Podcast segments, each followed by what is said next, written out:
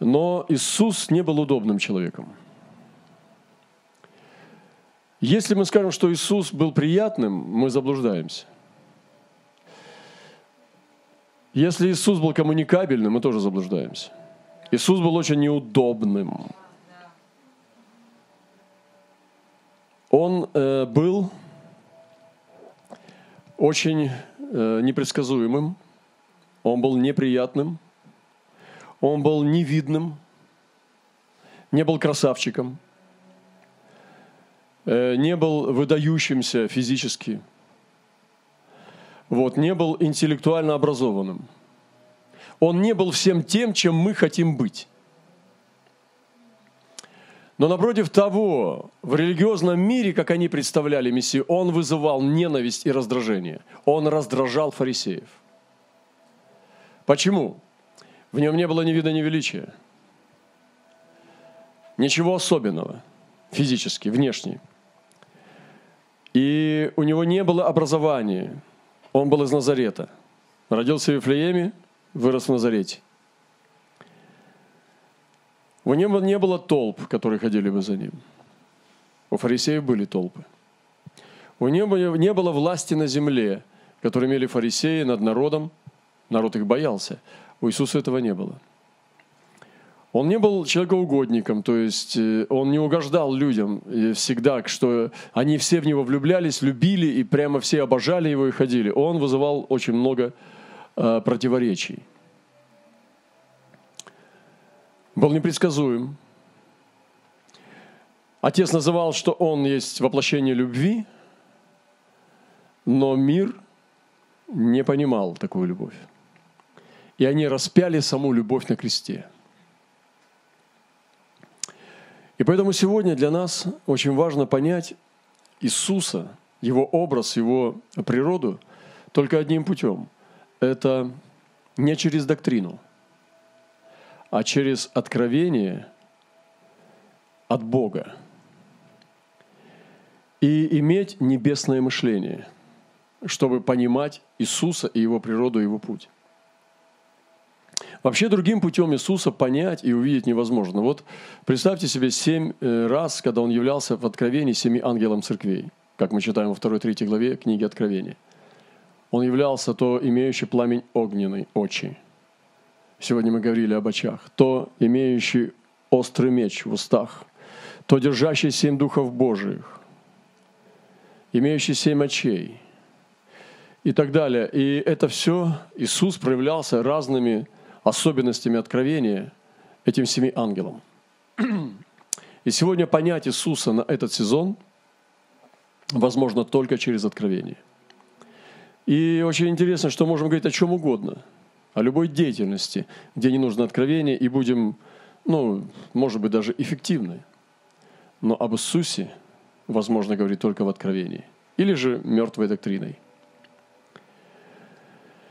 И вот законы пробуждения. Я э, вчера был очень благословлен, мы э, рассматривали несколько пробуждений, причем даже взяли католическое пробуждение, которое было, э, принесло множество миллионов католиков к спасению. Я сам был в некоторых католических церквях и встречался с католиками, пробужденными, крещенными Духом Святым.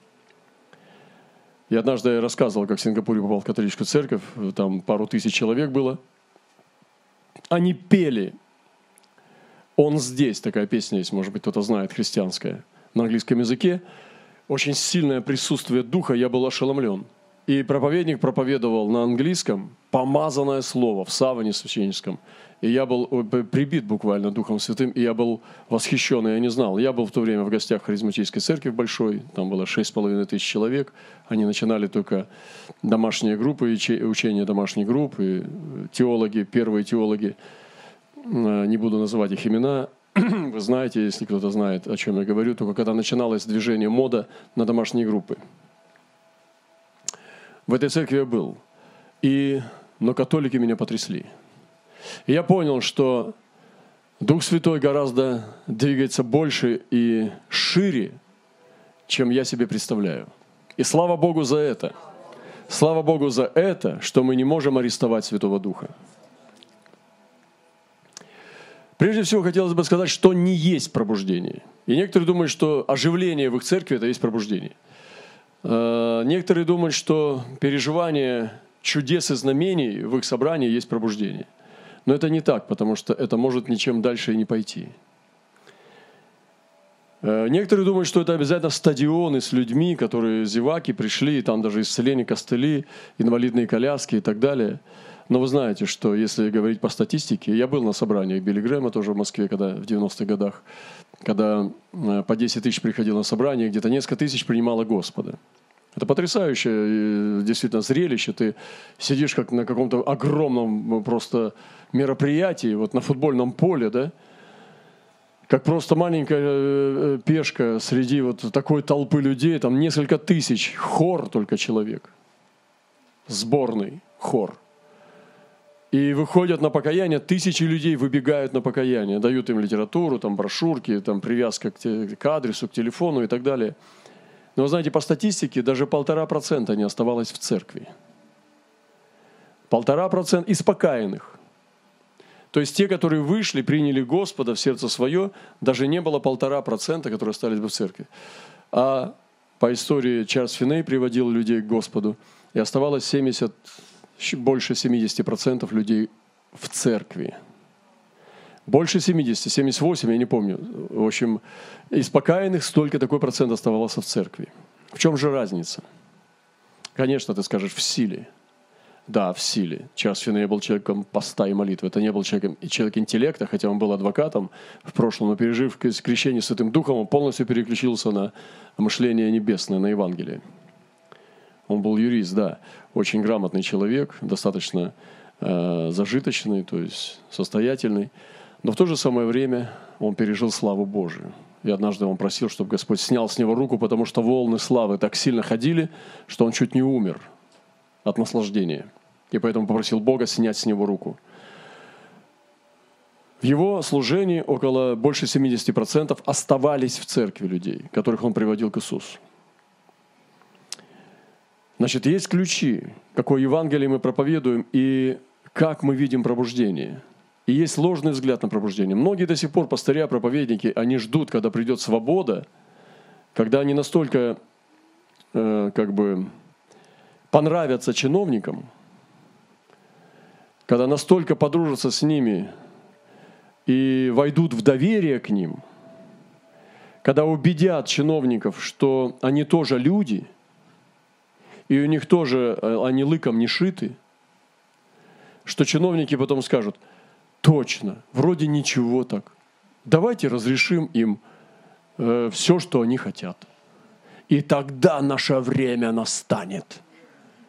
Тогда-то мы всем покажем – ну, практически э, lifestyle террористы.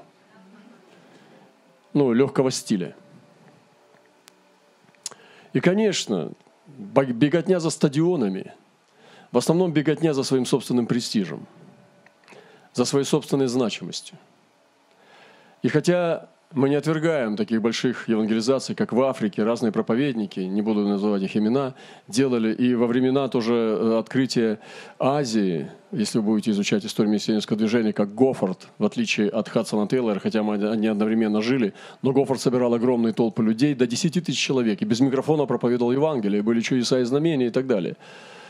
Но миссия Хадсона Тейлора до сих пор осталась, и она достаточно эффективная, хотя у него была политика распыления один к одному. Важно, что останется после этого. И, ну, очень важно иметь правильное представление о пробуждении. Так что же такое пробуждение? Я буду просто сегодня больше задавать вопросы, чем отвечать на них. Но иногда правильно поставленный вопрос сильнее, чем слабый ответ. И мы говорим о пробуждении как о нескольких пластов, которые мы затрагиваем. Прежде всего, предпосылки пробуждения. Что содействует пробуждению перед тем, как оно началось? Следующее рассмотрение э, очень важно для нашего рассмотрения – это сам сосуд пробуждения, потому что мы не можем обойти сосуд пробуждения, то есть человека, через которого приходит пробуждение, или группу людей. Вы знаете, что во времена Эвана Робертса э, в Уэлсе и нам посчастливилось там быть в прошлом году. Я стоял на его могиле и молился там, в этой маленькой церкви э, часовня Мария, где начиналось пробуждение э. Это э, в Уэлсе, недалеко от столицы. И вот вы знаете, что Эван Робертс сам, он э, не только главный герой был этого пробуждения, перед ним были предтечи, очень огненные проповедники, которые перед тем, как Дух Святой излился на Уэльс, они проповедовали Евангелие просто э, достаточно долго. Они делали семинары, семинары и проповеди святости. Есть целая плеяда, и там на фотографии даже показаны эти люди, которые еще до того, как Эван Робертс, он еще был в детстве – до, за многие годы до того, как Эван Робертс вышел на мировую арену для пробуждения, они приготовляли путь. И там были очень известные проповедники того времени, именно англичане или уэльцы, которые несли огненное Евангелие святости. Они буквально гремели с кафедр громовыми голосами и приготовляли путь для Господа – и возможно даже, что в очах Божьих они даже более значимы, чем, чем э, Эван Робертс, потому что ну, ему досталась э, такая благодать иметь лавры пробужденца, но на самом деле это всегда коллективная работа помазанников Божьих. Так же, как ангел один, когда мы читаем Откровение, он что-то там связал и так далее, он не делает это один, делает его армия, которая находится под его э, как бы в иерархии. Поэтому мы трогаем сосуды пробуждения. И Бог, конечно, Он готовит сосуд. Он говорит такие слова, «Искал я у них человека». Я не знаю, хочешь ли ты быть этим человеком. Сегодня брат говорил об амбициях, в хорошем смысле. Но я думаю, что это очень приятно Богу, когда Божий человек хочет быть этим человеком. Раньше нас учили, что это гордость. Ну да, смотря какие мотивы – но на самом деле я верю, что сегодня такое время. И так мало делателей на жатве. Много э, наставников, он говорит, тысячи. Но отцов мало. Но делателей мало. И Господь желает сегодня увидеть этих людей, которые будут теми, кто будет взывать, чтобы Господь сделал его сосудом пробуждения. Можете ли вы так молиться? И готовы ли вы потом посвятиться – и соответствовать этому званию, если Господь изберет вас, как Эвана Робертса, быть сосудом пробуждения. Подумайте над этим. Хотели ли бы вы им стать? И вы знаете, что интересно? Что далеко не все им хотят быть. Скажут, нет, это нет, я понимаю, насколько это серьезно. Вы знаете, некоторые братья, они отказываются от рукоположения. Я все время диву давался. Я думаю, так ты не мечтаешь быть сосудом Господа? Как ты веришь? Возрожден ли ты свыше вообще? И ты просто диву даешься, как человек не хочет лучшего Божьего. Ты вроде как веришь, но лучшего Божьего не, не хочешь. Но за стол царский рядом с царем сесть не хочешь. Ты хочешь жить во дворах, но не хочешь быть за его столом. Это удивительно. Я до сих пор не могу понять, как будто жизни не знаю. И Следующее, к чему переходим, это контекст, э, контекст продолжения, то есть самого процесса. И пробуждение, оно занимает время. Но обычно исследователи ну, ярких, видимых пробуждений, потому что есть еще сокрытые пробуждения, которые тоже, о которых тело Христа решило не говорить. Такие, как в Африке, в Китае, в Англии, при Весли. Можно ли вообще это назвать пробуждением, потому что кто-то будет даже, может быть, и Э, на эту тему дискутировать. Пробуждение ли это или это реформация. Но ясно одно, что без пробужденных людей это невозможно. И сам контекст продолжения пробуждения, то есть он включает в себя определенные законы, как это держать. Обычно это держится два года. Это очень интересно, что у пробуждения есть срок. Возможно ли при изучении и определенных усилиях и знаниях продолжить или сократить, или усилить эффект и результаты пробуждения. И, конечно же, результаты пробуждения.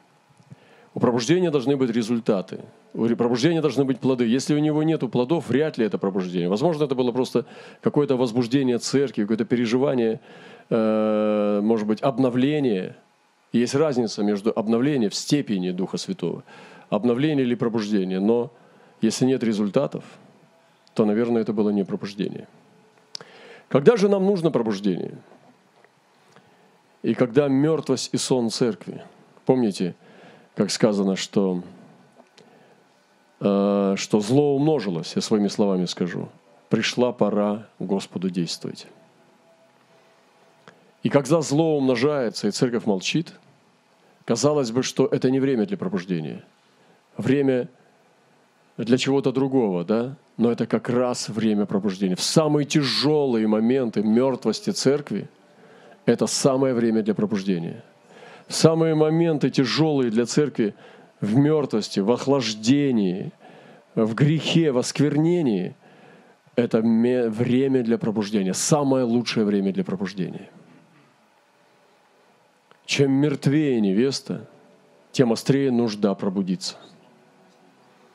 Поэтому если потеря молитвы, если охлаждение к Божьему Слову, если охлаждение любви к ближнему своему, если равнодушие к служению, равнодушие к погибающему миру, отсутствие благовестия в церкви, может быть, какие-то мероприятия, они есть, какие-то ну, радостные вещи – но нету страсти спасать погибающих. Это время для пробуждения. Какие же признаки пробуждения? И пробуждение, когда вот э, мы пробужденные, да, ну, возьмите тело человека. Если он спит, он не стоит, он не шевелится, он не издает э, звуков, он не говорит, он не действует, он не приносит плода. Он, человек, лежит на одном месте, да. То есть, когда человек пробужден, он начинает двигаться, он начинает деятельность. И церковь тоже можно определить. Церковь, которая просто ограничивается собраниями и разговорами, это очень странно. Э, пробужденная ли она? И когда церковь пробуждена, она имеет признаки. Прежде всего, пробуждение приносит обличение о грехе. Грех не покрывается. Грех он э, как бы шокирует. Грех осуждается в пробужденной церкви. Грех не может скрыться в пробужденной церкви. Он выдавливает грешника. И грешник не может усидеть в собрании праведных. Потому что жажда святости и атмосфера святости в народе Божьем, который пробужден, он обязательно вскроет грех – и вы знаете, что грех делает несколько вещей. Во-первых, он разделяет с Богом, во-вторых, разделяет с ближним, в-третьих, он оскверняет, в-четвертых, он порабощает. И часто повторяющийся грех делает тебя рабом греха. Не заигрывайте с грехом. Он сильнее тебя. И осознанный грех, сознательный грех, он победит тебя, потому что ты станешь зависимым. Поэтому в пробуждении есть признак – это обличение о грехе. И там церковь, где не проповедуется о грехе, где не осуждается грех, не проповедуется обличение в грехе, вряд ли там можно назвать, что это пробужденная церковь. Признаки пробуждения, когда нормальное, становится ненормальным, становится греховным. То, что ты допускаешь ежедневно в своей жизни, когда повеет дух пробуждения, для тебя это становится грехом. То, что делают другие, тебе делать нельзя. И ты начинаешь чувствовать, что у тебя выше планка, чем у простого среднестатистического христианина. Потому что Бог хочет тебя избрать, идти на передовую, стоять впереди, на линии фронта. И вот это очень важно понять, что нормальное становится греховным. Бог выступает как тот, который дает тебе страх. И при пробуждении растет страх Божий. Мы не можем быть настолько близки к Богу и настолько его хорошо знать, чтобы перестать его бояться. Другими словами, я хочу сказать, это как к атомному реактору, что чем ты ближе к ядру, то да, к этому стержню, тем опасней. И ты не можешь находиться близко с Богом и фамильярничать с Ним. Моисей – который видел его со спины. Его лицо сияло, он был в страхе и трепете. И он сказал, я в страхе и трепете. Апостолы, пророки, которые были настолько близки к Господу, что они могли переживать э, невероятное откровение от Него, посещение, явление, они имели всегда этот Божий дар, они боялись Бога. И поэтому признак пробуждения и пробужденного человека или пробужденной церкви – это растущий страх Божий. И также, конечно же, это духовные муки рождения за погибающий мир. Человек Божий и церковь, которая начинает переживать дыхание пробуждения на себя, и начинается уже туман и морось, и потом дождь пробуждения духа на эту церковь, она начинает переживать бремя. Она не освобождается, наоборот, и начинает парить и танцевать э, там, по воздуху в каком-то эфире. Она начинает ходить под бременем, под плитой – потому что она начинает видеть весь мир, окружающий вокруг себя, так, как Бог его видит. И начинаются духовные муки рождения. Твои молитвы становятся за других. Твое ходатайство переходит от себя к другому. И ты начинаешь не понимать, не узнавать себя самого, потому что духовные муки рождения начинают выводить тебя за твои пределы. И ты начинаешь чувствовать этот мир по-другому – как Бог его чувствует. Ты не можешь быть безмятежным человеком, если Бог начинает отмечать тебя и ведет тебя в пробуждение. Но вы знаете, есть такая опасность, когда мы начинаем молиться за пробуждение, мы перестаем. И можем продвинуться два, три, четыре шага туда, глубоко, через эту пещеру. Когда ты входишь во мглу этой смерти Христовой, да потом выбегаешь оттуда. Потому что то давление, которое находится там в глубине – оно невыносимое. Мы делали много раз, и я говорю, о чем, я знаю, о чем я сейчас говорю, об этом опыте. Мы даже держали несколько месяцев, и потом несколько лет э, держали. И я понял, что это очень тяжелая вещь. И мы должны еще больше и больше снарядиться, чтобы пойти в поход за пробуждением. В это время очень важно изучать помазанников, которые переживали пробуждение, их советы, их опыт – и есть очень много таких людей, как Бреннер, Чарльз э, Джон Уэсли, да, э, как Чарльз Финей, как люди просто с подпольной церкви Китая. Они сейчас есть также. И многие-многие другие там... И, очень много людей, которые, я сейчас не буду все вспоминать, я не готов был о них сейчас подробно говорить, но в то же время Освальд Смит, Джон Виклиф. Мы читаем также о, о Чарльзе Финее и э, Вильяме Пархаме, Вильяме Симури, Час Пархам. Люди, которые переживали настоящее посещение. И потом держали это. И мы в это время можем ну, брать, общаться с этими людьми из облака. Мы можем переживать с ними их э, переживания, как они делали заметки – в постах и молитвах мы можем читать их дневники. И вы знаете, иногда это прикосновение производит очень сильный взрыв в духе. Я очень сильно вдохновлялся и вдохновляюсь от этих книг, когда я прикасаюсь к этим живым историям. Есть предварительная молитва за пробуждение, предваряющая. И всегда пробуждение приходит по молитвам – оно не может просто так явиться, оно обязательно пробудет тех, кто напоминает о нем. Вы помните, как там на этих островах британских были эти две бабушки, одна из них была слепая, да, помните эту историю, мы даже смотрели э, о них. Одна была полностью слепая, они собирались вместе и вдвоем молились о пробуждении. Они ходатайствовали несколько лет об этом пробуждении. Постоянно в этом старом сарае. Они просто встречались и в холод, и в зной, и просто молились о пробуждении – но Бог стал двигаться по их молитвам, и пробуждение обрушилось. Бог стал посылать туда помазанников, началось движение вихрей духовных, и пробуждение обрушилось на эти места. У, у, э, у Муди был певец, он посылал его. У Чарльза Финея был молитвенник. Он прежде чем куда-то прийти в город и произнести пробуждение, принести, он сначала посылал своего молитвенника. Это был брат, который ехал сначала на, на несколько времени до него в город – находил молящихся, настоящих молитвенников. Он не просто брал церкви и административно их вел в молитву. Нет, он находил настоящих ходатаев, которые молятся. Не которые будут молиться по расписанию, а которые молятся уже. Он находил несколько этих человек, объединял в группы, говорил, к вам едет Чарльз Финей, помазанник Божий, евангелист. Он творит, Бог через него творит чудеса. Давайте мы будем молиться. И он начинал с ними молиться – Проходило сколько времени, всегда по-разному, от нескольких недель до нескольких месяцев. И они держали молитву и ходатайствовали. Когда они чувствовали, что они прорываются, он писал Чазу Фюнею, приезжай, город готов. Вы представляете, какое знание? И это было так давно, несколько веков назад. Сегодня нам нужно вернуться к этому. У нас сегодня есть технологии. Мы можем по интернету всех заставить молиться, вдохновить, что во столько-то, во столько-то мы делаем то-то, как это э, называется, флешмоб. Флешмоб, молитвенный флешмоб. Или молитвенный марафон.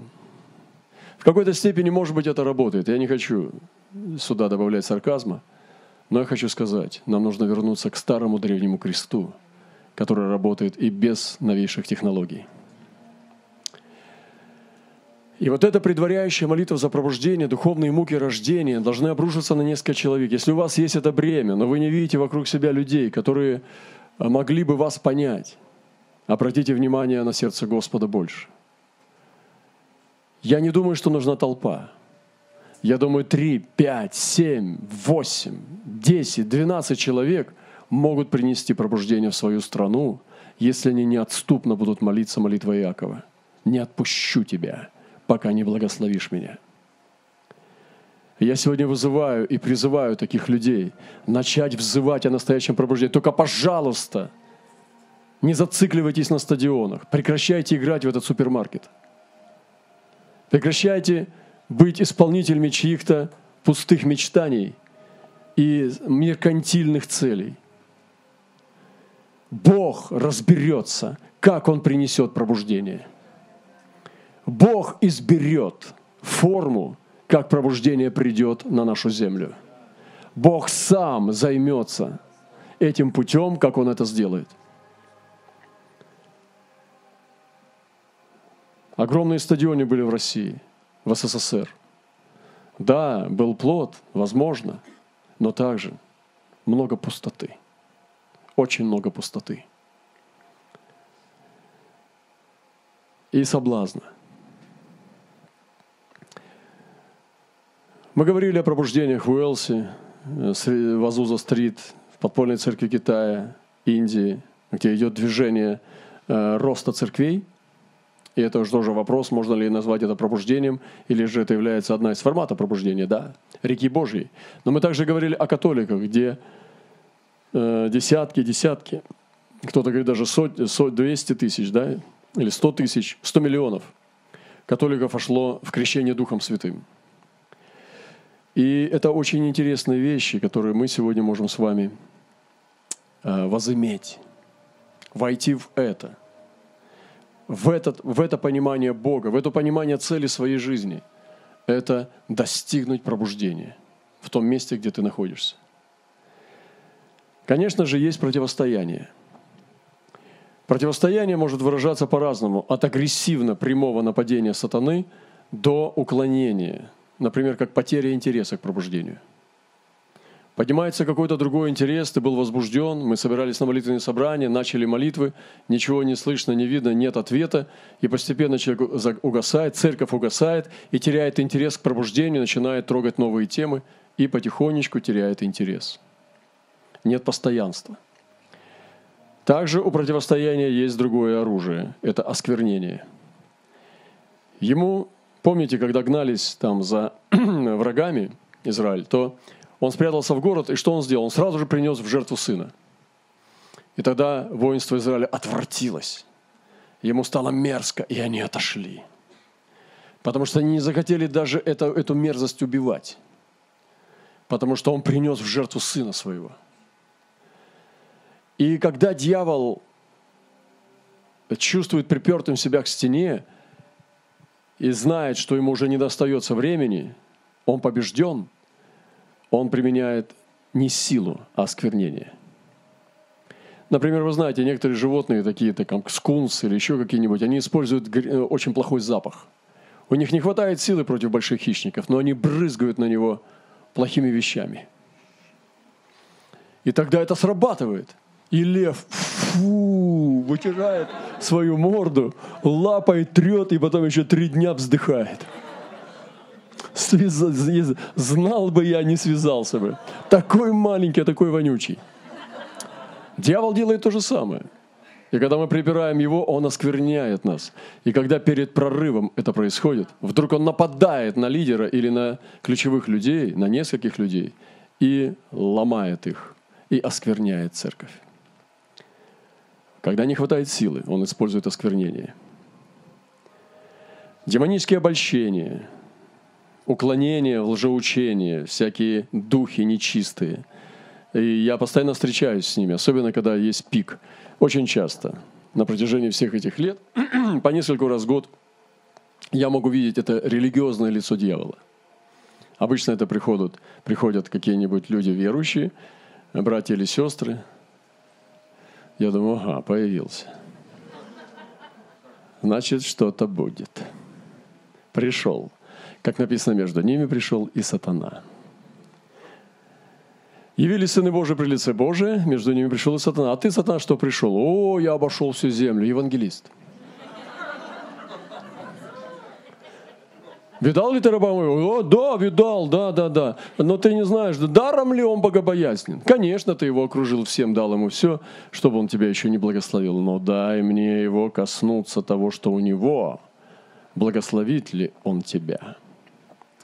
И вот приходят такие люди и обольщ... обольстить. Они появляются, некоторые э, глупые, быстро проигрывают. Хук и нет. А некоторые очень духовные, помазанные, бедные, нуждающиеся, красивые или уродливые, но все так мило – так хочется помочь, так хочется послушать. И ты начинаешь понимать, что это обольщение. И мы должны разоблачать эти обольщения. И если ему удается уронить сосуд, сосуд падает, теряет веру в себя, теряет дерзновение, теряет силу вести народ Божий, и происходит остановка пробуждения, хотя оно уже дышало на него – Поэтому очень важно молиться за наших лидеров тоже, молиться за пастырей, молиться вообще за служащих, которые несут служение, даже молитвенники, за них тоже надо молиться. Потому что если он разобьет молитвенников, то он разобьет и того, за кого они молятся. Проигрыш в войне, когда человек не поднимается, один раз, два раза, три раза проиграл, упал и больше не встает, разочаровался. Это тоже противостояние дьявола – и обольщение. Ложное видение. Когда человек уклоняется в ложное видение, начинает вместо того, чтобы идти спасать людей, нести пробуждение земли, исцеление земли, он начинает жить для меркантильных целей и просто превращается в холодного эгоиста. Конечно, он маг, экстрасенс. Конечно, он прорицатель, но эгоист. Пробуждение останавливается, потому что весь народ, который у него – начинают жить для себя через его лжеучение. Какие же цели пробуждения? Настоящая церковь Божия, которая идет в пробуждение, должна иметь цели. Прежде всего, эти три главных цели. Зачем нам нужно пробуждение? Первое – это прославление Христа. Христос должен прославиться через пробужденную церковь, через обожающую, любящую невесту. Если невеста холодная – если она эгоистичная, знаете, я рассказывал уже, как некоторые невесты выходят за самих себя. Они так любуются собой, рюшечки, все эти фишечки, настолько, ну как будто она на себе женится, на своем отражении. Потом появляется ну, мужчина, жених, она уделяет какое-то внимание ему, ну, смотрит, они ей говорят подруги, вы неплохо смотритесь, но ты лучше. Вот э, пример, когда она выходит за саму себя – и, конечно, горе такому мужику, потому что ему потом будет все понятно. Но та, которая обожает жениха, вся ее слава не в ней красоте, а в ее любви к тому, к которому она идет. Ей не надо быть красивой, ей надо быть верной, ей не надо быть особенной, ей надо быть верной и любящей. Правда? Невеста Христа – полностью захвачена не собой, а им. Поэтому прославление Христа через пробужденную церковь. Второе – это обновление самой церкви. И пробуждение необходимо для обновления. Она пробуждается, она обновляется, она обновляется в первой любви. Начинает просыпаться что-то, то, что уже давно заснуло. И начинается снова время обожания, первой любви – когда не она ждет, пока он постучит, и потом она неохотливо сползает с кровати, когда она бежит на поля, и когда даже ее избивают и бросают в лужу, и она лежит и говорит, что передать ему, что я изнемогаю от любви. Пойду по, по полям, по селениям, буду искать, где мой возлюбленный. И она начинает пускается в жажде найти его. Большая разница – сидеть дома на постели, обмазанной маслом, или же бежать по полям избитой и продолжать его искать. Бегите, ищите. И э, пробуждение должно иметь целью обновление церкви. И, конечно же, одна из главных целей – это благовестие миру, свидетельство миру, спасение мира – это цель пробуждения. Не ради того, чтобы мы были горячими, но чтобы мы согрели, чтобы мы зажгли. И этот мир нуждается сегодня именно в той церкви, не которая сидит дома через онлайн – а которая идет в пробуждение. А как мы с вами через онлайн пробудимся? А представьте, если он затянется на год, на два, на три. Ну, например, где огоньку-то взять, если одинокий человек, студент? Пастор-епископ не пускает к себе, говорит, у нас социальная дистанция. Будь уже там брать верным, ну, нету семьи, нет жены, там, где с кем можно помолиться вместе. Один, в общаге. Это непросто, пробуждение, когда нет собраний в церкви. Поэтому сегодня мы нуждаемся, Господи. Поэтому сегодня есть проблема видения пробуждения. Нет долгосрочного видения результатов пробуждения. И пробуждения тоже могут потеряться. Вот. Ну и еще последний вопрос, я уже буду заканчивать.